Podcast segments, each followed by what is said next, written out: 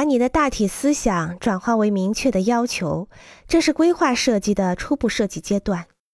可能你将做出最重要的一系列决定。在一个复杂的建筑中，设计可以由一个建筑师或者由一个单独的专业人员来完成。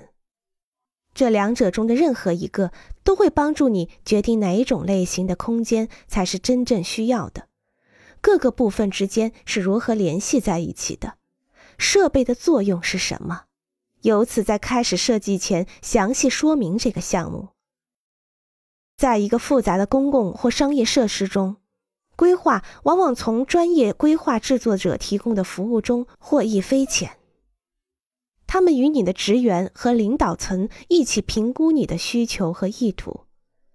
在工程项目要创造收入的情况下，规划设计应该和预定评估书结合在一起。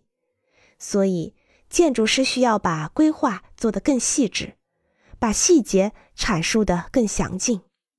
这样做的目的是在施工开始前，而不是在开始后才做出主要决定。